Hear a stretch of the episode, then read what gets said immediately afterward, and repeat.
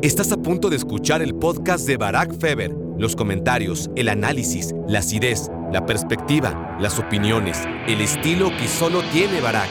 Es un poquito la misma historia que vimos con Solskjaer y yo creo que un poco con Mourinho también. El Manchester United con la soga al cuello siempre dejando dudas, pero de repente hace grandes partidos ante los grandes rivales.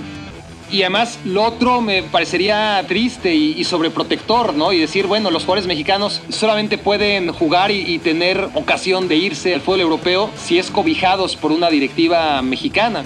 Cuando él decide, después de negarse a entrar al campo, sabía que se iba a hablar de él y prefirió que se hablara de él, aunque fuera mal, a que se hablara de lo bien que está jugando por fin el Manchester United sin Cristiano Ronaldo.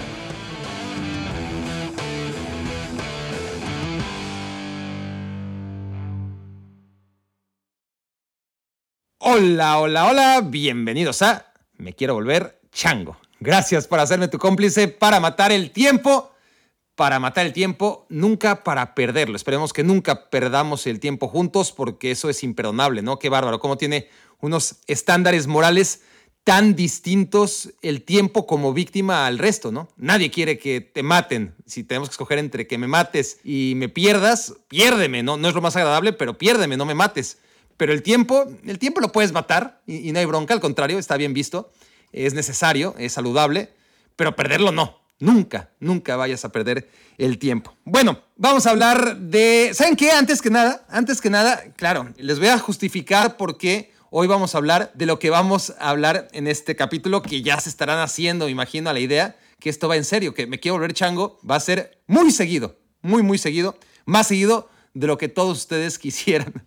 Así que el tema es este, que el resurgir de Me Quiero Volver Chango ha sido honestamente, a ver, no quiero pasar aquí por presuntuoso, pero ha sido mucho más rápido de lo que esperaba. Creí que iba a tener que picar piedra otra vez, que no iba a ser fácil, que lo cosechado ya lo habíamos perdido, ¿no? Todas las gráficas que nos ponían muchos días como el podcast de fútbol más escuchado de todo México, eso había que construirlo otra vez. ¿Y cuál fue mi sorpresa, mi agradable sorpresa? Que voy viendo la gráfica de esta semana y me encuentro con, eh, a ver si se puede ver, obviamente los que están escuchando pues no van a poder ver nada. Y los que están viendo tampoco, no, tampoco, pero bueno, sí, de hecho sí, porque mi editor, que es magnífico, Gabriel se va a encargar de que por aquí, por aquí, en algún, en algún lugar de esta pantalla, se va a ver el gráfico que le voy a pasar, que es el siguiente, que me quiero volver chango. Ahora mismo, estos días, ha sido el tercer podcast más escuchado de fútbol en México. Pero, pero fue el primero, fue el primero solamente un día, solamente el domingo. Después fue lunes tercero, martes tercero, miércoles tercero, jueves cuarto lugar entre los podcasts dedicados a fútbol en todo México, lo cual está muy bien. Pero a la vez me dije, a ver, ¿qué hice yo el domingo para que, claro, para ser el número uno, a diferencia del resto de días, ¿no? Escucho el podcast del domingo, me someto a esa tortura y me doy cuenta que hablé del Real Madrid y del América. Y tiene sentido, tiene sentido, tiene un desgraciado sentido. Así que me voy a ir por la barata, voy a hacer este experimento y si volvemos a ser el número uno de los podcasts más escuchados en estos días tras este episodio de Me Quiero Volver Chango dedicado a América y Real Madrid, muy al pesar de, de muchos, empezando por mí, pues querrá decir, no que me voy a dedicar a hacer un podcast del América y del Real Madrid semanal, pero sí que se confirma esa hipótesis de que hay que hablarle a la gente todo el tiempo del América y del Real Madrid porque es lo que pide. Yo siempre he estado en contra de eso, no me ha gustado, pero acá voy a caer un poco más que nada en esta prueba. Yo quiero pensar, quiero pensar que fue una casualidad, que hay mucha gente interesada en lo que puedo decir del América o del Real Madrid, pero que por mi nicho, por cómo está este nicho del cual estoy tan orgulloso de primates, me quiero volver changuistas, casi que da igual si hablo del América, el Real Madrid o de cualquier otro equipo. Va más allá de eso. No estamos en un podcast que esté destinado a las grandes masas que solamente quieren escuchar de América y Real Madrid. Aún así, creo que este experimento vale la pena y es un ganar-ganar, ¿no? Porque si veo la gráfica y resulta que somos el número uno de los podcasts más escuchados de México dedicados a fútbol, pues me va a poner muy contento. Y si no, pues también porque voy a decir, uff, no fue, no fue el tema de América y, Real Madrid, fue solamente una casualidad que, ese día fuimos primeros. Pero bueno, no es una novedad que me quiero volver chango esté en el número uno, que haya estado en el número uno durante ese día, pero sí me llama mucho la atención que gracias a ustedes hayamos sido capaces entre todos de, de, reconstruir este santuario. Me quiero volver changuista y que, claro, estemos en el top 4, algunas veces en el 1, otras en el 2, pero que no salgamos de máximo el top 5 de podcast de fútbol más escuchados en México. Gracias por eso. Pero bueno, vamos a ser esclavos del rating, aunque no me lata la idea.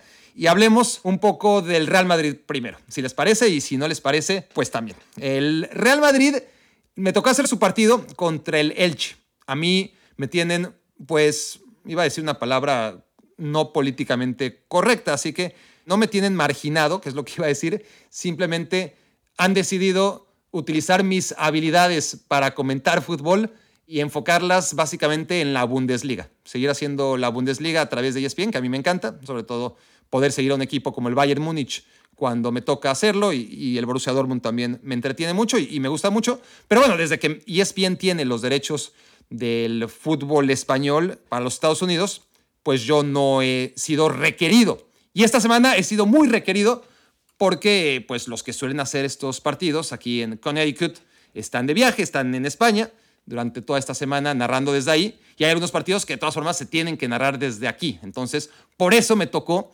comentar el partido del Real Madrid contra el Elche. Entonces, me tocó mucha suerte. Yo la verdad, cuando, a diferencia de una gran parte de, gente que, que, solamente está esperando hacer un partido del Real Madrid, para mí la verdad es que no me causó ninguna gracia tener que hacerlo, y sobre todo contra el Elche. Me imaginaba el 1 contra el 20, un partido pastoso, un partido soso, un partido en el que el Real Madrid iba a resolver antes o después, pero como suelen ser sus partidos.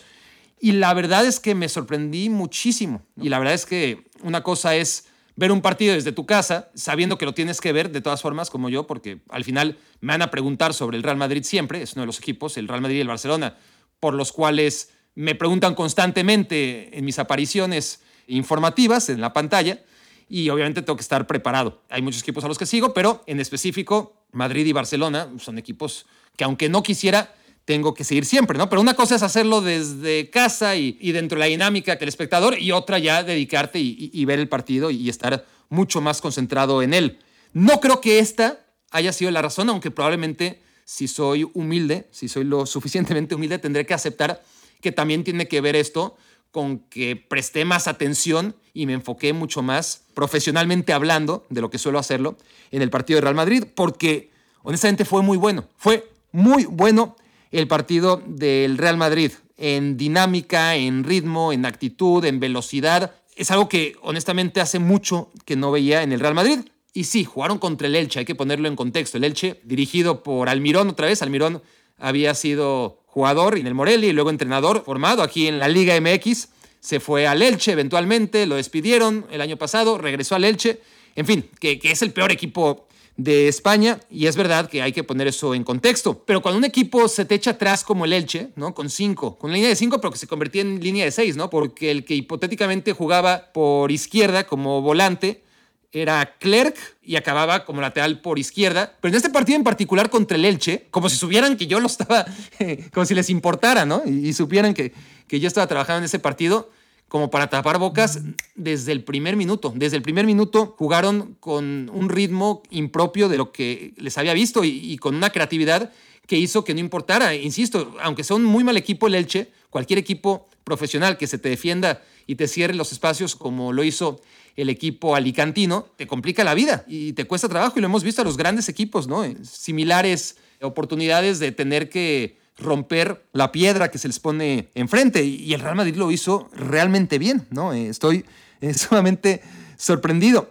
Presenta de inicio, yo veía el, el 11 y decía, este es el 11 que, que se oiga la madera, que si fuera madridista, a mí me gustaría ver siempre. Nada en contra de Chouameni ni de Camavinga, un poquito sí en contra de Mendy, honestamente, pero el Real Madrid sale, bueno, no con el 11, obviamente Sale Lunin en lugar de Courtois, que además hace un par de atajadas muy buenas, el ucraniano. Pero bueno, tomando en cuenta que Courtois estaba lesionado, los otros 10, los 10 jugadores de campo, me parece que es la versión de gala del Real Madrid, con Carvajal como lateral derecho, con Rudiger como central junto a Militao, con David Álava como lateral por izquierda, y en el medio campo con Cross, con Modric, con Valverde, que está en un nivel impresionante, con Rodrigo, Vinicius y con Benzema en ataque. Ese me parece que es el mejor Real Madrid que se pueda ver. Esa era mi sensación cuando vi la alineación y vaya que lo confirmé en este partido contra el Elche. Es increíble de todas formas, ¿eh? juegue quien juegue y, juegue como juegue el Real Madrid, que no suele jugar como jugó, es decir, una...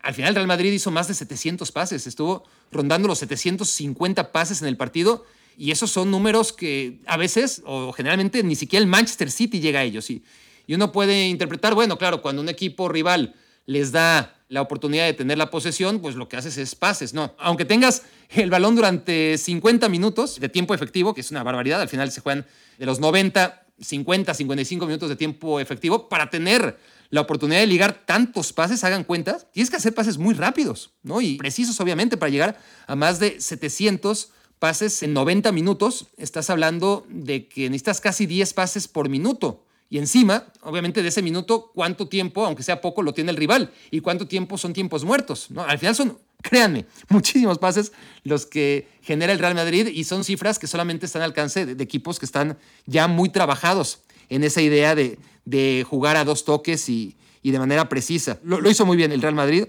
insisto. Y eso, independientemente de cómo juegue, con las bajas que tiene ahora con Courtois, en su momento sin Benzema, no pasa nada. Eso es el caso ahora con el Real Madrid, que durante toda la temporada pasada, para tratar de explicar lo inexplicable de cómo el Madrid, siendo francamente peor durante la mayor parte de los 180 minutos contra el Chelsea y contra el Paris Saint-Germain y contra el Manchester City, y los 90 minutos contra el Liverpool, cómo este Real Madrid de la temporada pasada, siendo peor, al final metió más goles que los rivales, ¿no? Encajó en su portería menos goles y metió más goles y justo lo necesario para ir avanzando rondas hasta ganar la Champions League. Y cuando tratábamos de explicarlo, pues teníamos que argumentar, bueno, Benzema, es que si no fuera por Benzema, este equipo, olvídalo. Y luego veíamos que no solamente era Benzema y teníamos que reconocer que Vinicius también estaba pletórico, ¿no? Su rentabilidad, sus asistencias, sus goles, su implicación, su desequilibrio. Y también teníamos que reconocer que Vinicius era un factor. Y luego pues, lo de Casemiro, lo de Kroos y lo de Modric, pues se da por descontado, ¿no? Siempre ahí en los títulos del Real Madrid, que son muchísimos. Y luego lo de Courtois. Decíamos, no, es que sin Courtois el Real Madrid sería y habría sido honestamente incapaz de avanzar. Es decir, compara el error de Donnarumma con las actuaciones de Courtois contra el Paris Saint-Germain, las actuaciones que tuvo Courtois contra el Manchester City y sobre todo contra el Chelsea, ¿no? Atajadas en momentos puntuales de la eliminatoria y después en la final, ni hablar. Entonces, el tema es este, que por más que veíamos un Real Madrid dependiente de estas tres figuras en particular, pues resulta que Courtois se ha lesionado, lleva varios partidos sin regresar y no pasa nada. El Madrid sigue ganando. Benzema se lesionó. De hecho, en esta temporada no ha estado tan fino, sigue muy bien, pero no ha estado, y es entendible, eh, es normal, ¿no? A su edad y a la edad de cualquier futbolista, después del el pletórico año que tuvo en la temporada 2021-2022, caer un poquito, aunque sea en su olfato goleador, porque en todo lo demás lo mantiene, lo ha tenido siempre, pero su olfato goleador ha ido decreciendo un poquito esta temporada y su estado físico también, normal. Y aún así, cuando Benzema ha estado en la cancha, pero no ha sido el Benzema que acostumbró al Real Madrid a grandes estades la temporada pasada, o cuando Benzema no ha estado en la cancha, la verdad es que ha dado igual. El Real Madrid, mejor con Benzema que sin Benzema, que se entienda, pero el Real Madrid al final consigue sus objetivos. Decía yo, ¿no? En un capítulo anterior, que aunque yo no considere eso jugar bien, es decir, cumplir objetivos, hacer justo lo necesario, lo indispensable para conseguir lo que quieres, es un método en el que el Real Madrid pues, se ha sustentado históricamente, ¿eh? no solamente en estas últimas temporadas, pero en general ha sido un equipo que ha tenido esa eficiencia, ¿no? Entonces, si ser eficiente es jugar bien, que yo creo que es debatible, no lo comparto, pero creo que los que estén de acuerdo con esta tesis tienen un punto, entonces el Real Madrid juega muy bien. Pero cuando es eficiente y a la vez es capaz de jugar como jugó contra el Elche, ahí sí ves que el equipo aparentemente está construyendo, está construyendo en la victoria, que es siempre mucho más fácil que construir en la derrota, ¿no? Cuando construyes en la derrota, tienes miedo, tienes nervios, hay mucho ruido alrededor, hay dudas, no hay cimientos. Cuando construyes en la victoria, cuando eres autocrítico y, te das cuenta que a pesar de que estás ganando hay cosas por mejorar, todo es mucho mejor. Hay buen ambiente, la gente alrededor, tú como técnico, cree en tu idea, tú mismo te das cuenta de que lo que estás haciendo lo estás haciendo muy bien. Y al final eso es lo que está haciendo el Real Madrid. Igual estoy siendo muy eufórico, ¿no? Eh, porque fue un partido contra el Elche, pero no importa, insisto, aunque haya sido contra el Elche, la dinámica que muestra el Real Madrid me hace a mí, a ver, lamentar, por un lado, ¿no? Eh, no nos engañemos, que el Madrid ahora encima esté jugando bien, lo que para mí es realmente jugar bien, más allá de ser eficaz.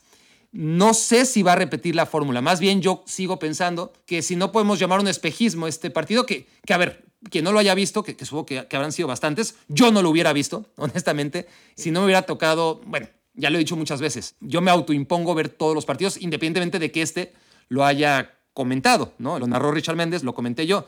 De todas formas, los veo todos. Pero en un hipotético escenario donde yo no trabajara en esto y de todas formas me gustara mucho el fútbol, un Elche Real Madrid, en el contexto en el que llegaban ambos, no lo hubiera visto nunca. Así que entiendo que varios de ustedes necesiten que se los platique un poquito más allá de todo lo que he dicho. Y el Madrid lo gana 3 a 0, lo gana con un golazo tremendo de Valverde, de zurda, un control con derecha, y inmediatamente le pega con la parte externa de zurda, fuera del área. Quien lo viera, imposible explicarle que, ese chico uruguayo es diestro y, le pegó con la de palo, porque la verdad es que le pega estupendamente con la pierna izquierda.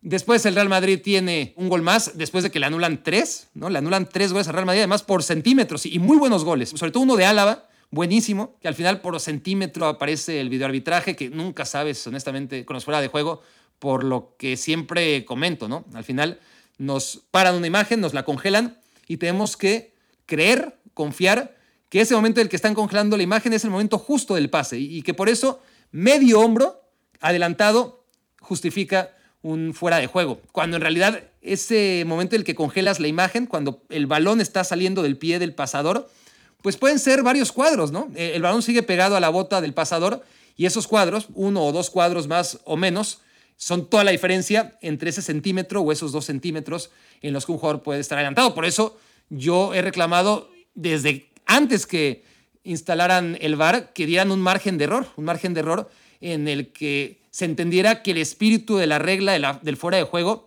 era evitar que los delanteros, que, los atacantes abusaran ¿no? del espíritu de una regla que invita a los defensas a no encerrarse, a salir de sus áreas con el premio de que con ello van a arrastrar a, los delanteros, ¿no? porque no van a poder estar ahí cazando goles. Pero cuando es una cuestión de milímetros, ya no estamos hablando del espíritu de la regla. Entonces yo no estoy sugiriendo que ahora pongan un máximo de dos milímetros en el reglamento para que haya fuera de juego. No, lo que estoy diciendo es que haya, según los estudios, que desconozco, que quieran poner 5 centímetros, 10 centímetros, no lo sé, pero que con un buen estudio, así como cuando hay un límite de velocidad y el radar tiene un margen de error en el que si el límite de velocidad son 90 kilómetros por hora y vas a 92, pues no se va a encender. Te va a dar ese beneficio de la duda, ¿no? Porque así es la tecnología, o así debería ser. Entonces, esos fueras de juego, honestamente, por lo menos dos de ellos, se anularon de una manera en la que perfectamente pudieron haber subido al marcador y sobre todo no anulan la sensación de virtuosismo con la cual fueron elaborados. No suben a la estadística, no quedan ni siquiera como un tiro a gol, quedan totalmente anulados, borrados de la historia. No solamente es que no suban a los goles, sino que cuando lees las estadísticas de tiros a portería, llegadas de peligro, se borra absolutamente, no queda solamente como un fuera de juego. Pero la elaboración de estas jugadas, de estos goles del Real Madrid, de los que cayeron, que fueron tres, y de los que no subieron a la estadística, que fueron otros tres, fueron excelentes, sobre todo una eh, encabezada por, por David Álava, en la que hace un par de paredes y, se junta, creo que con Valverde y con Benzema, en fin, un golazo de, de Álava, también anulado, y dos a Benzema. Uno de ellos extraordinario también, no solamente en la definición, sino en lo colectivo. Entonces, el Madrid gana 3 a 0, pudo haber metido 6, de hecho mete 6 y le cuentan 3. Defensivamente, esta manera de jugar tan desconocida en los últimos tiempos y en general, diría yo, pero bueno, enfoquémonos en la época de Ancelotti, esta manera de, jugar sin ataduras, sin cadenas, pues también le repercutió al, al Real Madrid en ocasiones de gol claras para el Elche. Tuvo tres por lo menos claras una tajada enorme de Lunin, una más o menos, y, una falla, pero el Elche tuvo las suyas y eso seguramente le da argumentos a Ancelotti como para no intentarlo otra vez. Probablemente contra el Elche encontró que no es que se haya querido poner lírico ni poner contento a Barak, porque todo lo contrario, sino que encontró en el Elche, el último lugar de la Liga Española, la víctima perfecta para no dejarla crecer, para presionarla bien arriba, para recuperar el balón, para jugar con intensidad, para tocar el balón con creatividad y además todos salieron inspirados, ¿no? Eh, fue esa tarde-noche en la que el Real Madrid metió tres, pero pudo haber metido muchos más, pero, pero a la vez el que haya sido frágil defensivamente en este descontrol, cuando juegas con la línea tan adelantada y cuando tienes a Rudiger y a Militao eh, recuperando balones arriba como si fueran los defensas centrales del Bayern Múnich, pues evidentemente corres riesgos que el Real Madrid corrió y que el Elche no supo castigar. Pero sabe Ancelotti que hay muy pocos equipos en la Liga Española como el Elche que no van a castigar ese tipo de facilidades. Por eso no creo que el Real Madrid nos regale muchas actuaciones como esta, ¿no? Yo encantado de la vida y no a la vez. Es decir, honestamente, como un tipo que tiene que ver los partidos del Real Madrid dos veces a la semana, pues sí agradecería ver más partidos como este del Real Madrid, ¿no? Honestamente, estaría bien, sería menos aburrido y no sería una tortura, no sería algo que realmente lamento hacer dos veces a la semana cuando me toca ver el partido del Real Madrid. Por otro lado, no quiero sentirme atraído por el Real Madrid. No quiero, honestamente no, no quiero y, y así está bien, gracias, pero, pero no gracias. Entonces es una disyuntiva esta que, que me tiene el buen juego del Real Madrid, pero insisto, no me da a mí la... A ver, contra el Barcelona hizo lo que necesitaba hacer el Real Madrid, ¿no? Un libreto totalmente distinto al del Elche, un equipo de Madrid que, que se echó atrás, que muchos lo definimos incluso como un catenacho, que jugó obviamente con el marcador a favor y que sin tener llegadas fue contundente, tuvo las justas y necesarias para no solamente superar al Barcelona en el marcador, sino para que a nadie le quedara duda de que el mejor equipo sin despeinarse en ese partido fue el Real Madrid, pero obviamente lo que le funcionó contra el Barcelona probablemente no era necesario contra el Elche y lo que funcionó contra el Elche quizás no habría funcionado contra el Barcelona. Entonces, el Real Madrid se está convirtiendo en este equipo que logra cambiar de piel según el partido y, y no creo, insisto, que tenga muchos partidos como el encuentro contra el Elche. Afortunadamente o desafortunadamente, según el punto de vista que ustedes tengan respecto a si se quieren sentir atraídos o no por el Real Madrid. Bueno, hasta aquí uno de los dos temas que aparentemente dan rating. El segundo lo voy a pasar más rápido y es el del América. El América en contra del Toluca pierde en semifinales, un equipo que venía invicto, ya lo saben, la mayoría de ustedes, veintitantos partidos me parece. Yo lo único que quiero decirles, mi conclusión, si les interesa, tras la derrota del América en campo del Nemesio 10, es que vi un equipo con pasta de campeón. Que si tenía dudas, que no tenía demasiadas, pero nunca se sabe, obviamente, las historias de éxito, sobre todo en la Liga Mexicana, hay tantas que acaban con el campeonato, como muy buenos equipos, que, porque ganar una liguilla es una cosa distinta y, y, depende de ciertos momentos, es un poquito como la Champions League, ¿no? El mejor equipo de Europa no siempre gana la Champions League la gana el más capacitado para ganar los partidos a vida o muerte. Y el América, pues nos ha demostrado que es el mejor en muchos sentidos, pero que tiene que ser también el mejor en partidos a vida o muerte, como no lo fue contra el Pachuca la temporada pasada, ni, ni la antepasada, ni contra Pumas en aquella fatídica eliminatoria que le costó la cabeza a Solari, o por lo menos la credibilidad. Y después el América es un equipo que contra el Puebla pues arrasó y, y hace mucho, mucho, mucho, yo creo que desde el Toluca de los finales de los 90 y principios de los 2000, no veíamos un equipo tan dominante en liga y en liguilla. Eso no garantiza que vas a salir campeón porque el propio Toluca, que es el equipo más dominante que yo he visto en el fútbol mexicano, ganaba los torneos de verano, curiosamente, en el invierno, que es bastante crudo en Toluca. El Toluca seguía jugando muy bien, pero no le alcanzaba. Siempre pasaba la liguilla, siempre en primero o en segundo lugar pero a la mera hora perdía en ese partido de cuartos o de semis, ¿no? Eh, que le impedía volver a ser campeón, o incluso en la final contra el Morelia. 98, 99 y 2000 los gana siempre en verano, nunca gana dos títulos seguidos. No estoy comparando a aquel Toluca, no se equivoquen, no, no se dejen marear por todo mi choro y todos los paréntesis que abro.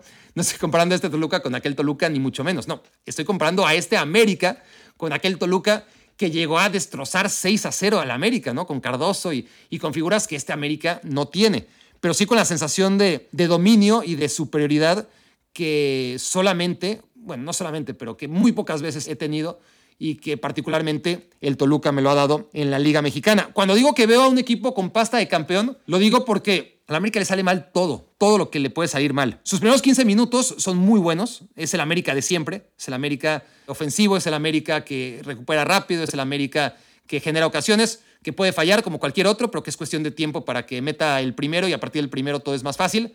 Pero no llega ese primero en los primeros 15 minutos y luego lo que sí ocurre son errores. Le sale al América mal su portero, su leyenda de portero que es Memochoa, se equivoca 1 a 0, empiezan los nerviosismos. Lara, que ha sido la gran revelación del torneo, se equivoca terriblemente al cederle un balón al propio Ochoa. No contento con eso, no permite que Ochoa se encargue en el mano a mano y comete falta dentro del área, lo que le abre la puerta a Toluca para de la nada, de la nada estar ganando 2-0. Y a partir de eso, si Toluca es muy superior, puede meter el tercero perfectamente. Un error terrible Cázares y otro de esos fuera de juego de los que les hablaba, como el del Real Madrid, evita que el América esté prácticamente noqueado. Hemos visto remontadas, no lo podemos descartar, pero un 3-0 realmente hubiera sido muy complicado. Y el América estaba contra las cuerdas, ¿no? Anímicamente se le veía como no se le había visto hace mucho tiempo y aún así aparece primero, más allá de ese gol anulado a Camilo por fuera de juego, aparece Memo Ochoa en un mano a mano contra Mena y realmente está muy bien Memo Ochoa y evita ahí el 3 a 0 que otra vez habría sido la gran debacle. Entonces, ahí lava su error o si no lo lava, por lo menos lo maquilla bastante. Ya nos quedamos con la imagen de que el América perdió porque Memo Ochoa regaló el primer gol. No, sí, regaló el primer gol, pues después salvó el tercero. Y por si fuera poco, con Lara ocurre más o menos lo mismo, ¿no? Lara claramente regala el segundo gol, pues después se pone a mano porque es el que mete un gol que más allá de ser el gol de la honra, es el gol de la vida, que le permite al América simplemente ganarle al Toluca en el Azteca y, meterse en la final. Si el América no es capaz de ganarle al Toluca en casa, entonces no tiene nada que hacer en la final, ¿no? El, resultado al final es bueno, porque no condiciona al América más que hacer lo que tiene que hacer, ganar por cualquier diferencia de gol contra el Toluca en casa.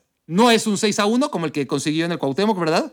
pero un 1 a 2 no es malo en absoluto. Entonces, me parece a mí que el América se lleva, a pesar de todo, buenas noticias y, es lo que ocurre normalmente, ¿no? Eh, cuando hasta en tu peor día las cosas no te salen tan mal, entonces quiere decir que en tus mejores días no va a haber quien te pare. Pero bueno, vamos a ver. Yo creo que el Toluca no va a parar al América, pero sí creo que Monterrey o Pachuca tienen argumentos para ello y seguramente ya hablaremos del tema. Les decía que a mí me frustra mucho, en lo general, cuando voy a un show y veo un lunes, ¿no? Después de que hubo partidos buenísimos en la Premier League o, en la Serie A, cada lunes, invariablemente, desde hace años, hay que comentar el partido del Madrid y el partido del Barcelona, dedicarle a eso los bloques más extensos y después, si acaso, si acaso, vemos los goles que ya de todas formas, los que estaban interesados de todas formas ya lo vieron todos, ¿no? De los partidos que para mí fueron los más interesantes, ¿no? Choques entre equipos grandes de la Serie A, por ejemplo, un Roma contra Napoli, ¿no? O inclusive un Inter contra Milan.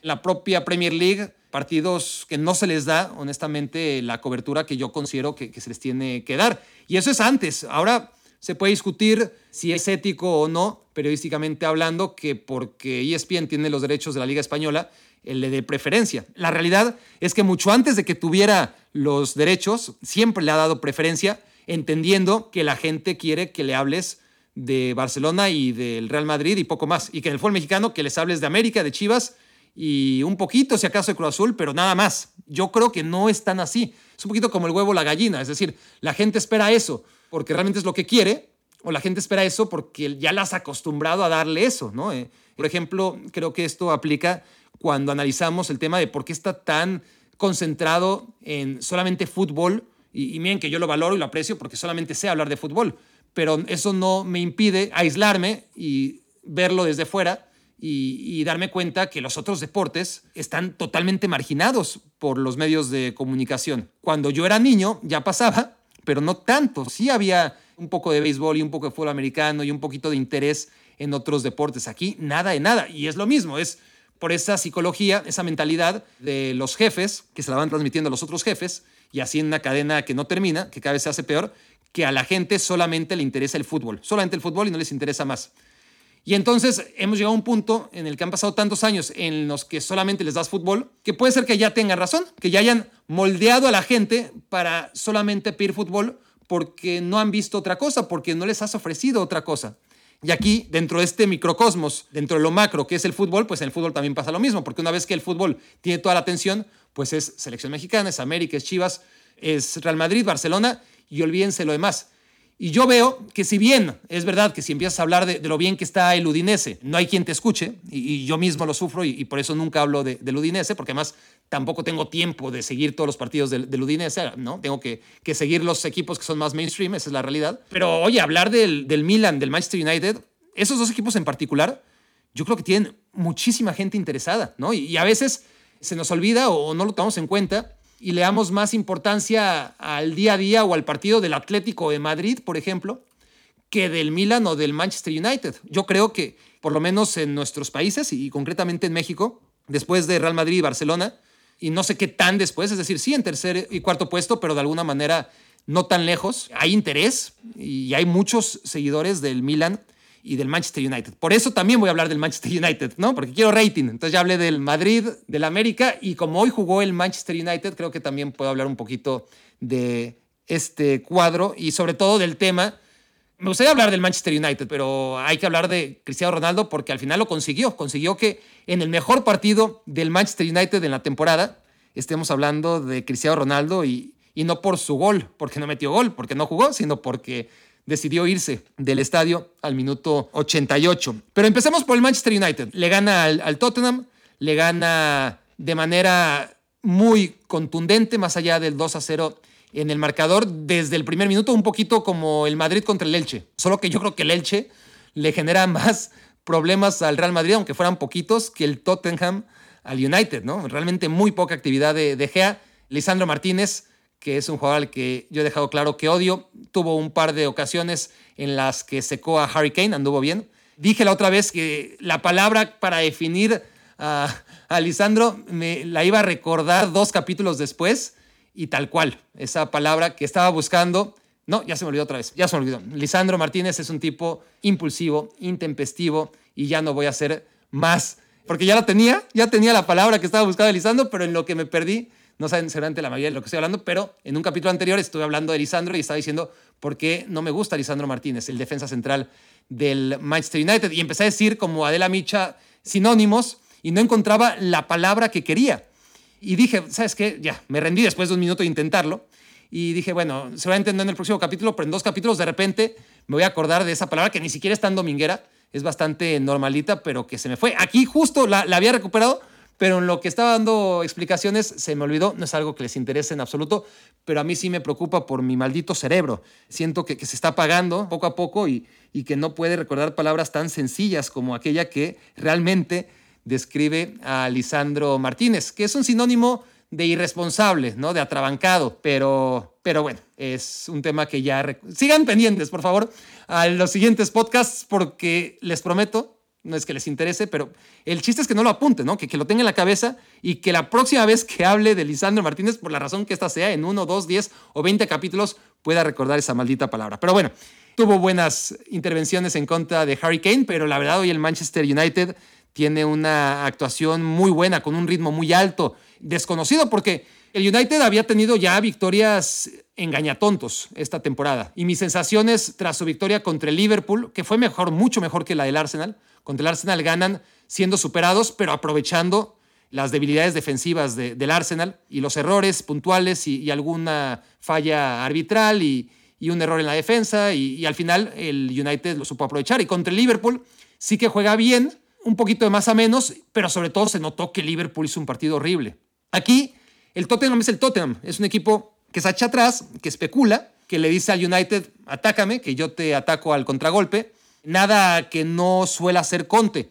Y normalmente ante estos contextos, el Manchester United sufre y se estrella y, no tiene, ni siquiera contra equipos como el Tottenham, con una calidad individual y colectiva mucho más temible que la de otros equipos de la Premier League de media tabla para abajo, contra los que el Manchester United de a tiro por viaje pierde o empata si bien les va, porque tiene esta postura de a ver qué se te ocurre, ¿no? Para romper mi defensa. Y al Manchester United se le ocurren muchas cosas porque tiene un ritmo muy alto, porque hoy está inspirado, como en sus buenos tiempos, Bruno Fernández, porque, bueno, a final de cuentas, el hecho de tener en el centro del medio campo a Freddy y a Casemiro, jugadores titulares en la selección brasileña, creo que te da una plusvalía enorme respecto a la que venía siendo la pareja de titulares en esa posición. Un Eriksen muy blandito, una historia de vida increíble. ¿Quién iba a decir que, que Eriksen iba a volver al fútbol después de lo que ocurrió en la Euro y mucho menos tras volver al Brentford, que ya era un milagro,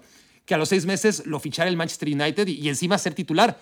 Pero honestamente comete errores puntuales, es un jugador muy fino, obviamente, es un jugador que, que te da cosas, pero también te quita muchas, sobre todo en el renglón defensivo y también a la hora de pases que no son del todo correctos. Sí, es un tipo que arriesga en el pase, pero que falla, sobre todo en zona de seguridad, y que pierde la marca. Y en fin, no está para esos trotes, honestamente, ya Christian Eriksen. Y, se nota Y lo de Casemiro y lo de Fred, pues es mucho mejor a lo de Christensen y McTominay, honestamente. Eso también ayuda a este Manchester United. Yo no quiero cantar victoria, porque es un poquito la misma historia que vimos con Solskjaer y yo creo que un poco con Mourinho también. El Manchester United con la soga al cuello siempre dejando dudas, pero de repente hace grandes partidos ante los grandes rivales. Lo de Solskjaer era increíble, ¿se acuerdan? Cada vez que tenía el agua al cuello y una derrota más lo dejaba fuera según lo que trascendía en los medios, llegaba un partido importante contra el City o contra el Liverpool o contra el que fuera y lo empataba o lo ganaba y luego volvía a las andadas. Esta temporada con Ten Hag ha sido más o menos lo mismo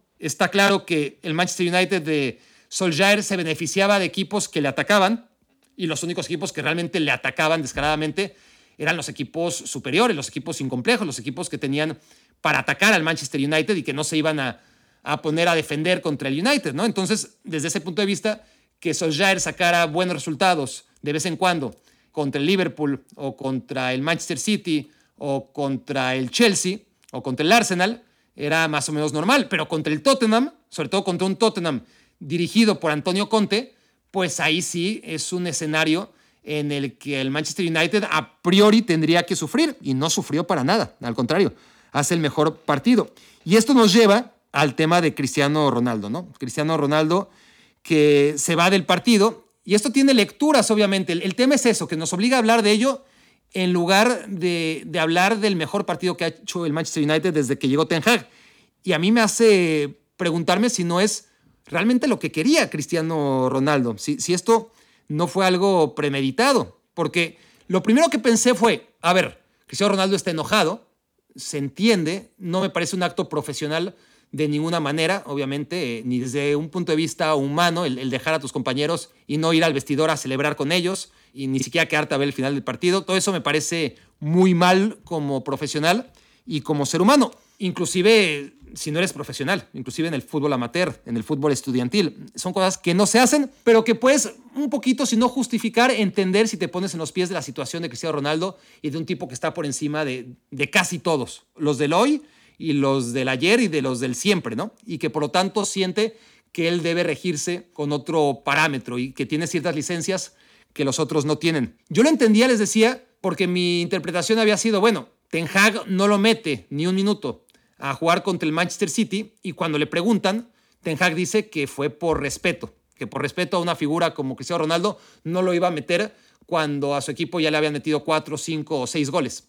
Entonces, después de esta explicación, si Cristiano Ronaldo en el mejor partido, en el que realmente está fluyendo, en el que él ve que, ahora sí el equipo funciona y él por fin puede funcionar, ese partido no lo metes, entonces él entiende que al final ni cuando el United juega bien, ni cuando juega mal, y ahí está la razón de su enojo. Pero si son ciertos los trascendidos, que no dudo, que en realidad Ten Hag le pidió que ingresara al terreno de juego 10 minutos antes del final y él se negó, pues nos hace pensar que, bueno, seguramente pensaba que necesitaba hacerlo antes, aprovechar el buen nivel que estaba mostrando el Manchester United para que él tuviera más minutos para demostrar su valía, pero si decide declinar la oferta, entre comillas, ¿no? El técnico te manda a entrar, eh, entras, ¿no? Eh, es un tema que, que, al final es cíclico, ¿no? Y lo hemos visto en la historia del fútbol, independientemente de sus protagonistas y de sus lugares. 1994, qué famoso sigue siendo ese momento en el que Miguel Mejía Barón, técnico de la selección mexicana, habla con Hugo Sánchez, intercambian puntos de vista y al final nunca entra Hugo Sánchez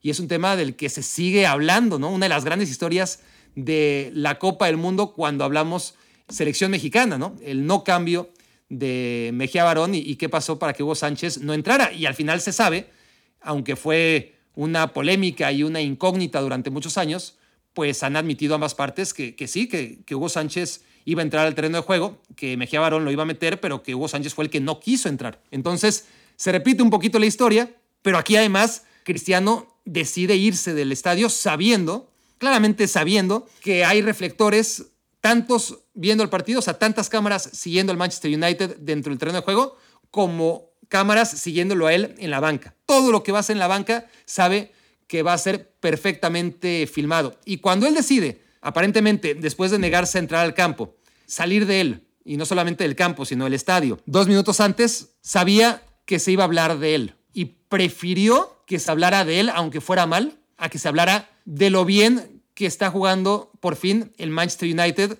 sin Cristiano Ronaldo. Y esto me parece obviamente, de, mal compañero. Y no solamente de mal compañero, yo creo que más allá de, lo profesionalismo y, de la calidad humana, la empatía con el aficionado del Manchester United, ¿no? El aficionado del Manchester United tiene, porque se lo ganó a pulso además, a Cristiano Ronaldo como uno de sus grandes ídolos, como el ídolo, por todo lo que hizo en su primera etapa y por lo que hizo en su regreso la temporada pasada. Entonces, aunque tú ya estés por encima de todo, aunque tú sientas que estás por encima de todo, aunque a ti ya no te dé gusto ver a tu equipo ganar, aunque hayas perdido ese romanticismo, aunque seas egoísta, a final de cuentas, aunque sea solamente por el qué dirán, finge, ¿no? Si no te va a salir natural, finge que estás contento porque tu equipo ganó y porque ganó jugando muy bien a un equipo que está ahí arriba en la tabla y, a cortas distancias respecto a los puestos de Champions League e incluso puedes soñar con ir un poco más allá.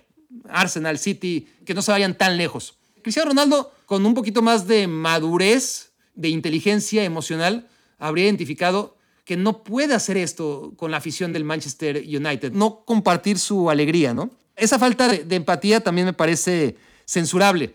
Cristiano Ronaldo, el tema es que a nivel cancha, cuando ha tenido oportunidades esta temporada, ha jugado, o sea, jugó el fin de semana contra el Newcastle, 0-0, no pasó nada. Jugó en contra del Omonia Nicosia en la Europa League. Los dos partidos fueron muy malos, sobre todo el de ida en, en Chipre malos controles, disparar, disparar, disparar sin tino. La verdad, la, sensación, ahora sí, y era ahora, obviamente, no, no quiero hacer aquí un roasting de Cristiano Ronaldo. ¿Cuánto tardó en ver esta imagen que muchas veces vemos? a Thierry Henry, por ejemplo, por hablar de, de un futbolista a los 32 años, ya estaba acabado y cuántos no, ¿no? Cristiano Ronaldo, casi de 38 años, todavía la temporada pasada estaba a un gran nivel, pero lo que estamos viendo esta temporada, en los pocos minutos que tiene, ya es un futbolista en decadencia y seguramente está frustrado porque él piensa que si está dando esta imagen de futbolista en decadencia es precisamente porque no está teniendo la cantidad de minutos necesaria y, que por lo tanto no puede agarrar ritmo y que por eso está dando la imagen que está dando y es un círculo vicioso porque da esa imagen y no sienta ningún debate. O sea, nadie puede debatir que Cristiano Ronaldo está para jugar de titular en el Manchester United después de ver lo que hace en los minutos que ha tenido. Porque la temporada pasada, por lo menos, sí quedaba para el debate, ¿no? Es decir, y estaba muy dividida la opinión pública respecto a si Cristiano Ronaldo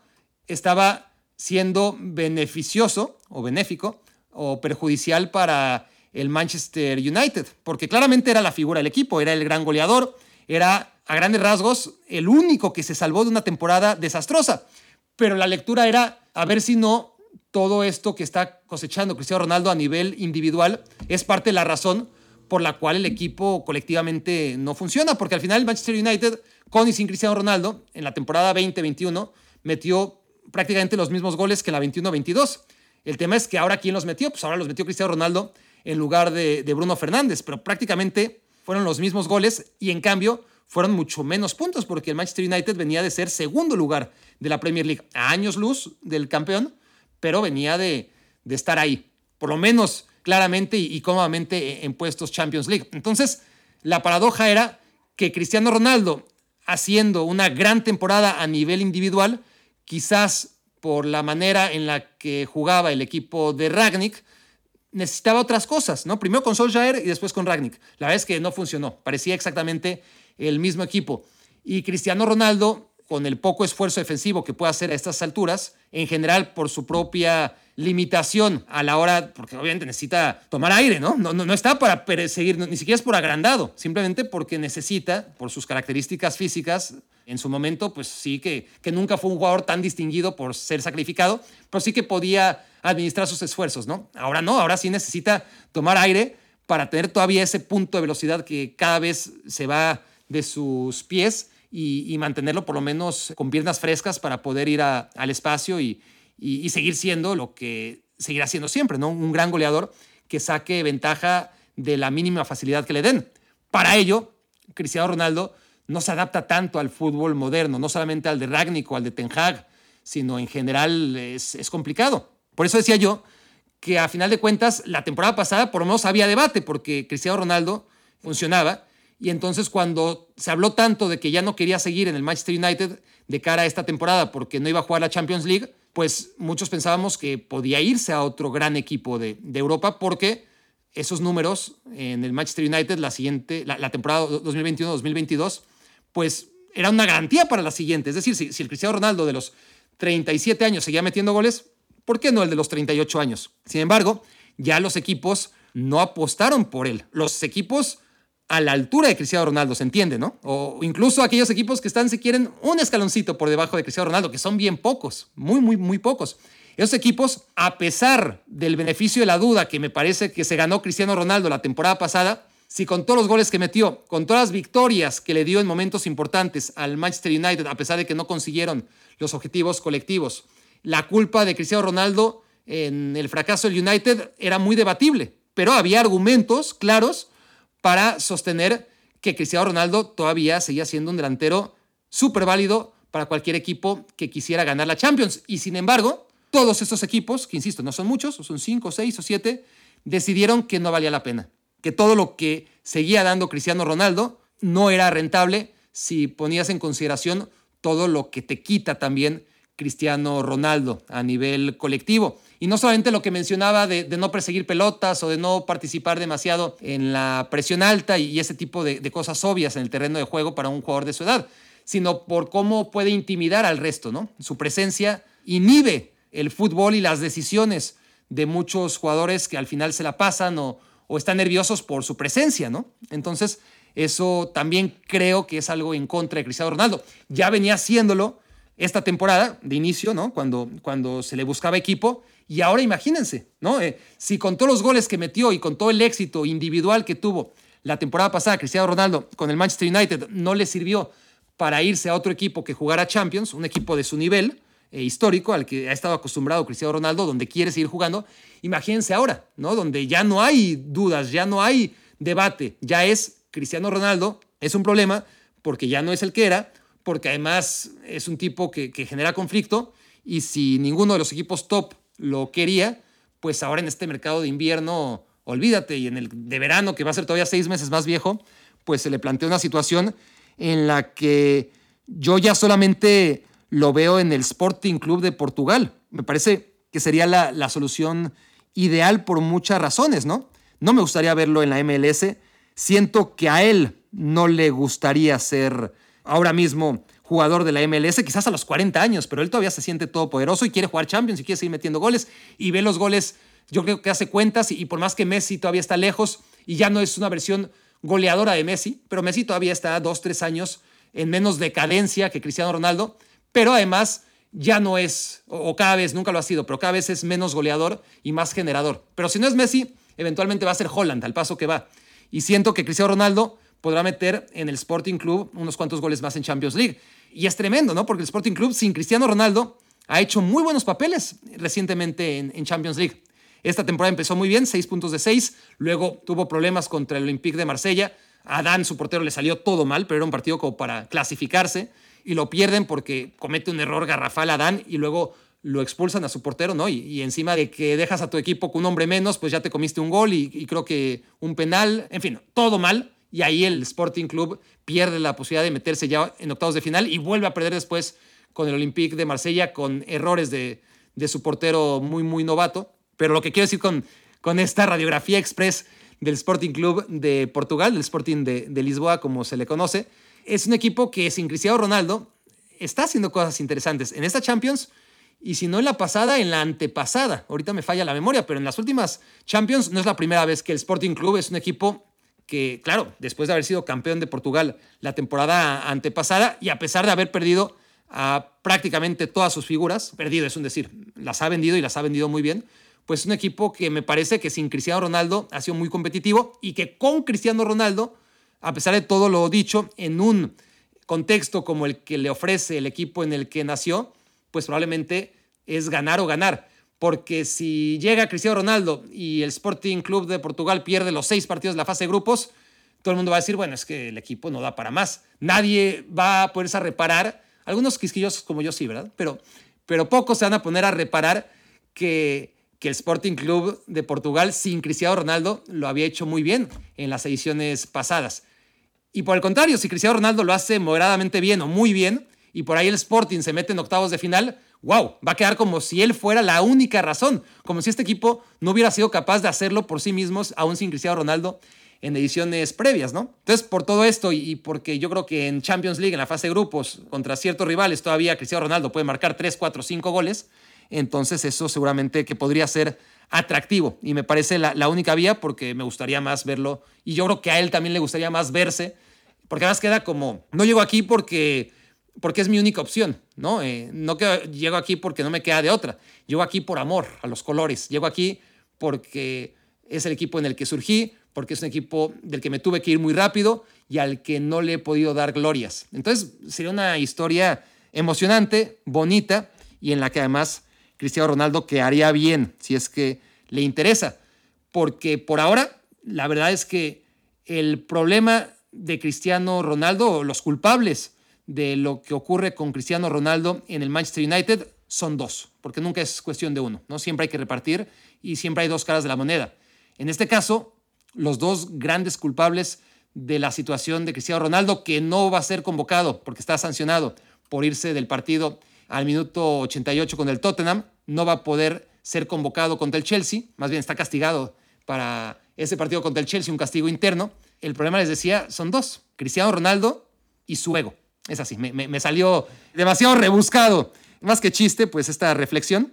Pero bueno, atropellada y todo, es eso, ¿no? Cristiano Ronaldo y su ego son los dos grandes responsables de la situación del portugués. Vamos a despedirnos con el audio de la semana. Nos lo hace llegar un primate, un me quiero volver changuista. Aquí está, Aldo Uribe. Te escuchamos. Con la llegada de Grupo Orlegui y Grupo Pachuca a la segunda edición de España, invirtiendo en el Sporting de Gijón y en el Real Oviedo, hay aficionados y cierto sector de la prensa que afirma que esta es una buena noticia para el fútbol mexicano porque cada vez más jugadores jóvenes mexicanos van a estar emigrando. Sobre todo que este mismo año se llevaron algunos elementos muy prometedores como en el caso de, de Marcelo Flores, ¿no? Pero tú consideras que realmente los niños mexicanos están pensando en esto? Que esta es una realidad y que se van a estar cada vez llevando más jugadores jóvenes a esos equipos para darles esa experiencia en el extranjero o solamente es una ilusión y los dueños están pensando en cuidar su mismo dinero y en que esos clubes tengan elementos con mayor nivel y que estén pensando en ascenderlos y tenerlos en la primera división. Sí, claro, creo que es lo segundo. Y además, lo otro me parecería triste y, y sobreprotector, ¿no? Y decir, bueno, los jugadores mexicanos solamente pueden jugar y, tener ocasión de irse al fútbol europeo si es cobijados por una directiva mexicana, ¿no? Eh, casi por nepotismo, ¿no? Eh, los dueños son mexicanos y entonces el equipo tiene mexicanos. No debe ser así, porque a final de cuentas, por ejemplo, y tenemos el ejemplo muy claro, ¿no? Con Jordan Carrillo. Jordan Carrillo, que era un jugador que no era titular en Santos, indiscutible, pero que temporada a temporada iba ganando protagonismo y que es de los mejores, bueno, el novato del año, ¿no? Me parece en la Liga Mexicana, un jugador que a mí me encanta. Llega al Sporting e independientemente de que esté listo o no esté listo para jugar en un equipo de abolengo, pero de la segunda división española, decide hasta ahora, y ya pasaron meses, no meterlo un solo minuto, en tiempos donde además hay cinco cambios. Y yo no sé qué tanto sea el técnico Abelardo, porque no le gusta, porque no le llena el ojo, porque comparte la idea que le he escuchado a muchos técnicos, que los jugadores mexicanos llegan al fútbol español sin conocimientos tácticos, que tienen que hacer un reset total de lo que han aprendido y empezar de cero, porque a diferencia de la formación con la que llegan los jugadores españoles a nivel táctico, los futbolistas mexicanos no están bien preparados en ese sentido y tienen que empezar a aprender cosas que los españoles y otros, pero bueno, en este caso los españoles, porque, porque la mayoría de los canteranos son españoles y cuando no son españoles, pues son extranjeros que seguramente crecieron en la cantera de determinado club español, pues son automatismos en los que ellos ya ni piensan, ¿no? Y que cuando llega un jugador mexicano le cuesta mucho, y estamos hablando de, la opinión que tuvo en su momento Quique Setién sobre Laines, y que además fue compartida, aunque no lo hayan dicho públicamente, por todos los técnicos de Laines que, ha tenido en, Europa, ¿no? Nada más, a pesar de su calidad, Laines no está teniendo continuidad. Y lo mismo con Orbelín Pineda y, y Chacho Caudet. Y sí, esa sensación de que no sé si es lo mismo con Jordan Carrillo, pero me parece que por ahí va, ¿no? Que los jugadores mexicanos no están preparados. Y ese es el principal problema. No sé qué tanto. Abelardo entonces no quiere meter a este jugador porque siente que el chico no está preparado. O si es parte de eso y parte si a mí no me imponen a nadie. ¿no? A, mí me da igual que los directivos, que los dueños que hayan comprado este club sean mexicanos. Yo no voy a meter a este mexicano porque me lo trajeron. Está claro que él no lo pidió, ¿no? Eh, está claro que él no lo pidió. Pero bueno, es solamente un ejemplo de cómo esto no puede ser solución de nada, ¿no? Eh, que mexicanos compren el Oviedo y que otro grupo de mexicanos compren el Sporting y que lleven a un jugador mexicano, pues si les reditúa económicamente lo van a seguir haciendo. Pero seguramente no va a redituarles porque no son jugadores mediáticos. Marcelo Flores puede llegar a hacerlo, pero es una apuesta. Es una apuesta una inversión, pero no está encaminada a que mejore el futbolista mexicano, a que tengan más oportunidades. No creo que esta sea la solución, al contrario, me parece eh, una sobreprotección que no le va a hacer nada bien a los jugadores mexicanos que lleguen a estos equipos. El tema, más allá del precio que le ponen a los futbolistas mexicanos para salir, y por ello cuando salen, solamente salen a ligas y a equipos que se lo pueden permitir. De por sí no hay mucha confianza en el mercado mexicano porque no tienen el sello de garantía, hay que afrontarlo y ese es el principal problema de por qué no hay más mexicanos en Europa. El futbolista, independientemente del precio, el futbolista argentino, el futbolista brasileño, el futbolista uruguayo, el futbolista colombiano, tiene un sello de garantía. Todos son apuestas que te pueden salir bien o mal, pero igual es un 50-50. Te puede salir bien o te puede salir mal, pero basado en la experiencia, cómo los jugadores de esos países se han aclimatado y han triunfado en diferentes ligas, son apuestas más o menos seguras. Un mexicano no. Un mexicano cada 10 años triunfa en Europa. Cuando hablo de triunfar, me refiero a Rafa Márquez, a Hugo Sánchez, a Chicharito un ratito y Carlos Vela, que es más debatible, pero dentro de su microcosmos, en la Real Sociedad, después de batallar mucho en otros equipos, vaya que lo hizo muy bien ahí. Pero eso no cada cuánto. Es decir, luego hay otros que sí, Raúl Jiménez un ratito y guardado pues mucho tiempo, pero tampoco estando en el primer nivel, honestamente. No quiero que se entienda mal, tiene mucho mérito, pero no es una figura. Nunca lo ha sido Gerardo Torrado y no va a ser recordado en general, más allá del recuerdo que va a tener siempre en el PSV Eindhoven, en el Betis y en el Deportivo La Coruña, equipos medianos, ¿no? Dentro del panorama europeo, los aficionados de otros equipos, eh, seguramente la gran mayoría no ubican a Andrés Guardado. Entonces, cuando hablo de futbolistas que triunfan en Europa, pues podríamos hablar de argentinos, brasileños, uruguayos, inclusive colombianos, y, y hablar de muchos.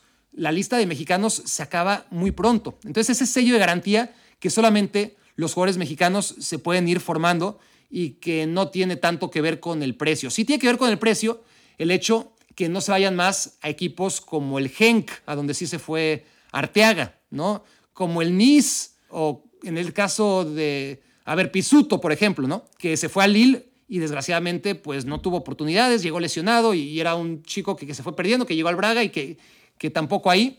Pero ese tipo de equipos que no tienen el dinero para pagar lo que sí acaban pagando algunos equipos neerlandeses como el Ajax, como el PSV o portugueses como el Porto, o los españoles, que, que aún sin ser el Madrid o el Barça, sí que se pueden permitir una inversión de 10 o 12 millones de euros en un jugador mexicano, pues los otros equipos, que son la gran mayoría de Europa, que pueden ser muy competitivos y que pueden ser una plataforma para el fútbol europeo, los mexicanos no llegan, no llegan a esta clase media europea, son muy poquititos, ¿no? Y, y cuando llegan, llegan de rebote, como ahora mismo Orbelín Pineda, la ECA, y también sobreprotegidos, ¿no? Eh, en este caso por Almeida. Cuando Almeida se vaya, vamos a ver qué pasa con Orbelín Pineda en Grecia. Entonces, este es un tema, es un tema que, creo que es mucho más importante que el asunto de poner todas nuestras esperanzas en que como hay dueños, magnates que han logrado expandir sus tentáculos a la zona división española, entonces hay una vía nueva para futbolistas mexicanos en Europa. Yo creo que no va por ahí. Este podcast está llegando a su final, un nuevo capítulo de Me Quiero Volver Chango. Espero no haberme extendido demasiado y si lo hice, espero que lo hayan disfrutado. Si están escuchando estas palabras, probablemente es porque de alguna u otra manera sí que lo disfrutaron. Los que no, ya hace rato que le dieron stop. Esto fue Me Quiero Volver Chango. Gracias, de verdad. Muchas gracias por haberme hecho su cómplice para matar el tiempo. Escuchaste el podcast de Barack Feber. Toda la información de los deportes con un toque de Barack.